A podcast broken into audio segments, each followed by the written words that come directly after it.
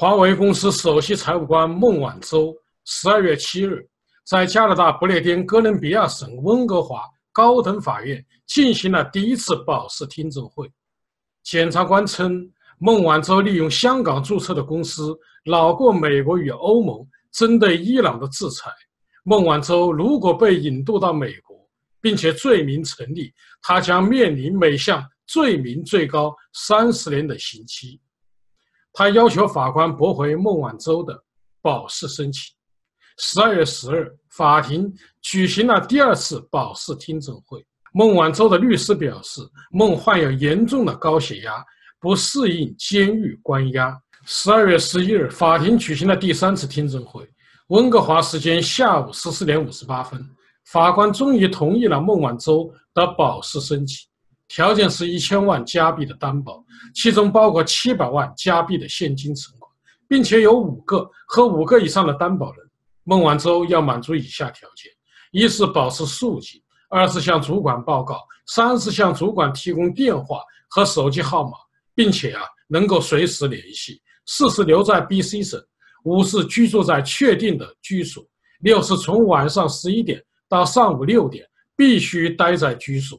加拿大法官的决定无疑是人道和公正的，因为保释不仅有利于孟晚舟的健康，也有利于孟晚舟面对即将进行的艰难的引渡听证。引渡听证将决定加拿大是否将孟引渡到美国纽约东区法院受审，所以加拿大法官不会裁定孟晚舟有罪或无罪，他只是判断。美国提供的引渡证据是否充分？如果引渡成立，孟晚舟的案件就会移交到加拿大司法部长办公室审查，司法部长将最终决定是否引渡孟晚舟。如法官判定美国的请求不合理，孟晚舟就会被释放。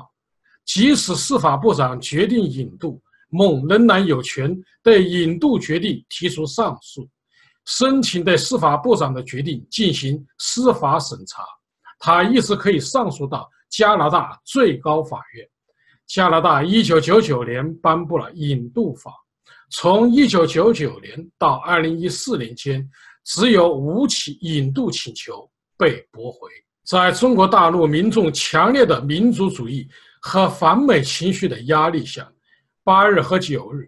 外交部副部长乐玉成分别召见了加拿大和美国驻华大使，强烈抗议加拿大和美国逮捕和起诉孟晚舟，要求立即放人和撤销起诉，并表示两国将对由此产生的严重后果承担全部责任。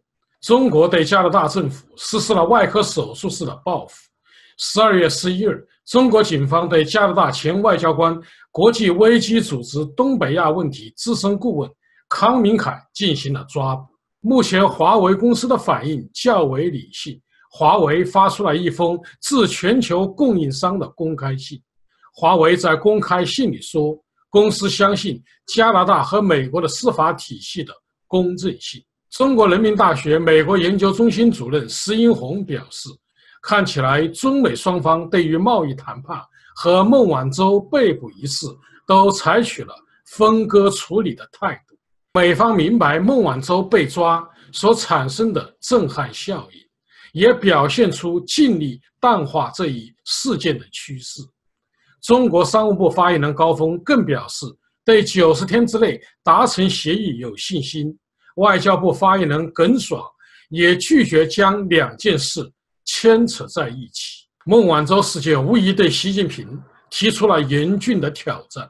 首先，孟晚舟被捕的时间正是习近平与川普在阿根廷贸易谈判期间，会被中国民众视为美国对中国的恶意羞辱，要中国签城下之盟。其次，孟晚舟事件发生后，中国民众的民族主义情绪高涨，如不对美国和加拿大表达强硬，将会被视为软弱。在此，与川普达成的九十天休战协议转瞬即逝，习近平急于缓和紧张的中美关系。白宫贸易顾问纳瓦罗在接受全国公共电台电话访问时，透露了一个耐人寻味的细节。他说，习近平就加大购买美国商品、保护知识产权、强制技术转让等许多问题做出了承诺。美方在川习会上没有做出任何让步，只是给了中国九十天时间。习近平一人讲了足足半小时，可见习近平希望尽快结束中美贸易战的心情呢，非常的迫切，因为他需要时间和精力面对他真正的敌人。那就是国内不同政治势力的合围和反扑。今年七月，董瑶琼在上海海航大厦泼墨习近平画像后，中国一度出现了强劲的倒习潮，我们称之为第一波倒习潮。清华大学教授许章润发文：“我们当下的恐惧和期待。”许教授提出了八项期待，包括杜绝大傻逼。主场外交中的铺张浪费，要求取消退休高干的权贵特权和特供制度，实施官员财产阳光法案，紧急刹车个人崇拜和终止党媒造神运动。十二月三日，总部设在北京的亲共媒体多维网刊发了一篇高调批评习近平的文章，极左撕裂中国，习近平应负责。文章针对当前国内出现的种种乱象，民企退场、高考政策、枫桥经验，将这三个事件呢放在一起，就指向了一个结论：习近平要成为毛主席第二，让人自然联想到那场因权力过度集中导致的浩劫和灾难。文章对习近平的执政理论、经济政策。模糊的意识形态和定语一尊的权威进行了全面的抨击，认为习近平应该为当下的烂局负责，进行全面检讨。文章最后强调，不断磨损的不仅仅是对其本人的信任度、中共的信任度，甚至人民对政权的信任度。该篇文章刊登的时机啊也很敏感，恰逢川西峰会结束。中美贸易九十天休战，对于中共体制而言，最高领导人进行自我检讨，意味着必须让权，政治生命的终结。北京之春网刊主编陈维健先生认为，此事件令人想到当年七千人大会，彭真发难，要毛对大跃进给国家带来的灾难负责，毛被迫做检讨，退居二线。由刘少奇主持工作这一重大的历史事件，联系红二代代表人物邓朴方在残联报告中批习近平不知自己的分量和妄自尊大。刘源十一月二十四日在湖南省举行纪念刘少奇诞辰一百二十周年的座谈会上，暗批习近平。刘源说：“回顾父亲光辉的一生，就是要总结历史经验。”牢记历史教训，教训比经验更加宝贵。我们要深刻汲取，维护好民主集中制，加强和维护党内团结，绝不让历史悲剧重演。这一系列批习事件，我们称之为第二波倒习潮。有意思的是，这两次倒习潮啊，都发生在习近平外访之际。上一次是出访。非洲四国，这一次是习出席 G 二十会议未归。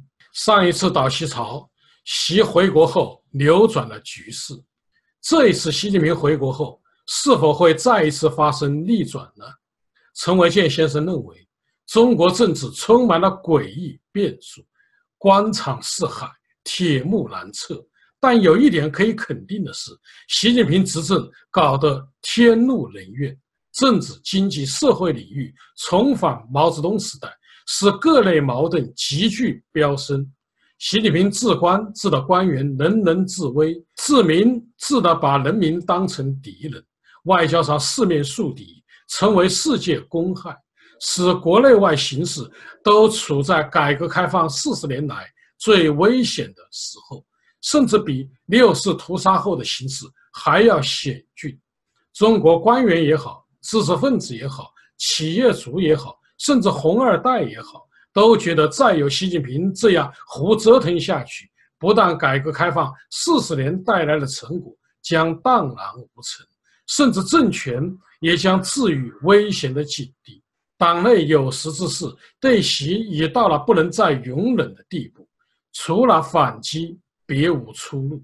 虽然反习可能失败，但不反习也是死路。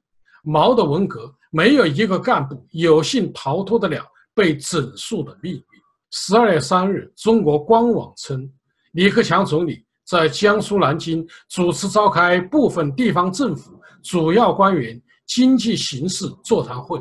在座谈会上，李克强罕见公开喊话改革开放。他说：“当前国内外形势错综复杂，经济下行压力加大，地区走势分化，对困难和矛盾要有充分的估计。而应对策略和解套办法，李克强则直指改革。他说：‘坚定不移深化改革，扩大开放，心无旁骛办好自己的事情。’其实，李克强经济座谈会是十一月三十日召开，是延后报道。”这意味着该文并不是一篇孤立的导习文章，党内导习的势力正在集结，审时度势，看准机会下手。当然，习近平不会束手被擒。这一波倒吸潮会发展到什么地步，现在还很难做出判断。未来中国的局势将会非常的严峻。最后，我们总结一下。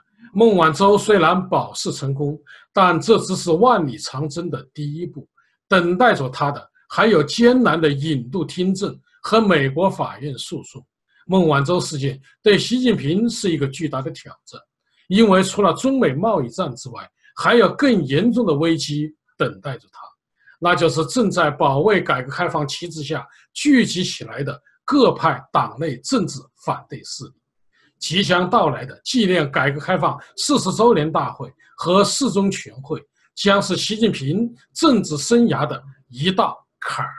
好，各位观众朋友，今天的节目到此，感谢您的收看。